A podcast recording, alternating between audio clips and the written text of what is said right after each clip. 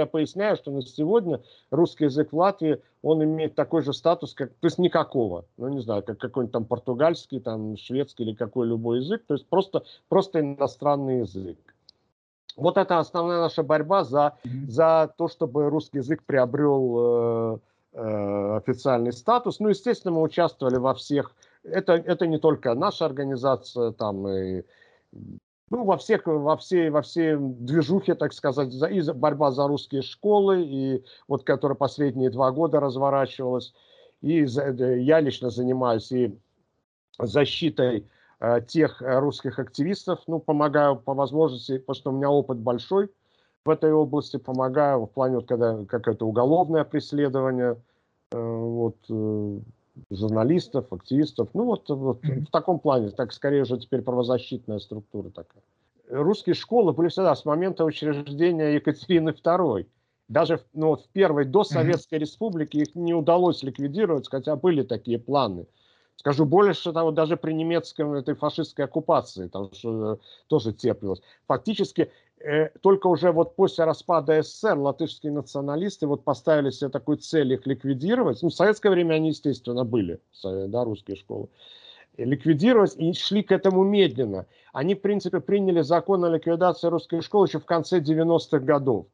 Э, но тогда возникло довольно сильное сопротивление. Это был э, где-то 2003-2004 год ну, скажем так, и, Рус, и партии политические наши были посильнее, чем сейчас.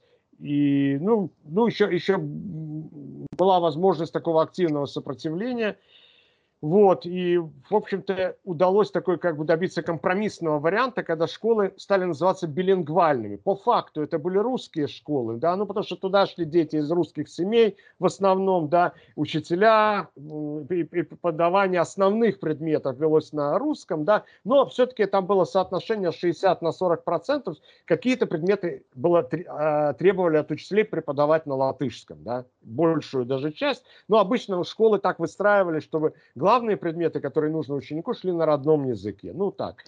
И вот, наконец, это уже вот, вот несколько лет назад власти перешли в окончательное наступление, вот, воспользовавшись рядом проблемы в русском движении и так далее.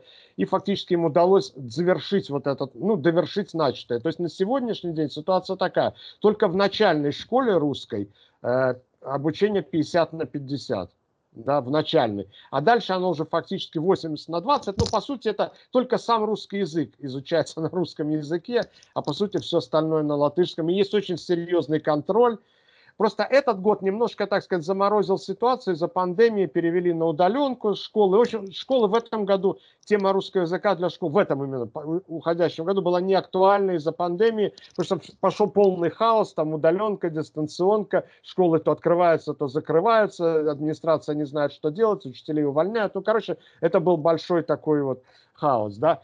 Поэтому надо говорить вот скорее так на ситуацию год назад, вот на тот момент они довели его до такого состояния. Фактически они сделали это э, латышской школой для русских детей. Да? Вот смысл mm-hmm. такой. Есть просто латышские школы, а есть вот такие латышские школы для русских детей. Ну, понимаете, это весь этот вздор, когда там э, абсурд, когда учитель, там, ну, русская, там, женщина, допустим, преподает физику, а на латышском еще и с учебниками там по физике большая проблема. Ну, то есть тоже фактически по учебнику, там, переведенному с русского языка. И школьники все сидят в классе русские, и все-таки из-за страха, что сейчас придет контроль, проверка, да, она должна на латышском, школьники должны задавать вопросы на латышском. Ну, короче, такой, конечно, это сказалось адски на качестве образования, и, и дети, и родители. Ну, короче, это, это самая такая больная тема, просто вот этот год не был самым острым для нее, потому что в школе появилось столько проблем из-за пандемии, что русский язык немножко так ушел на второй план.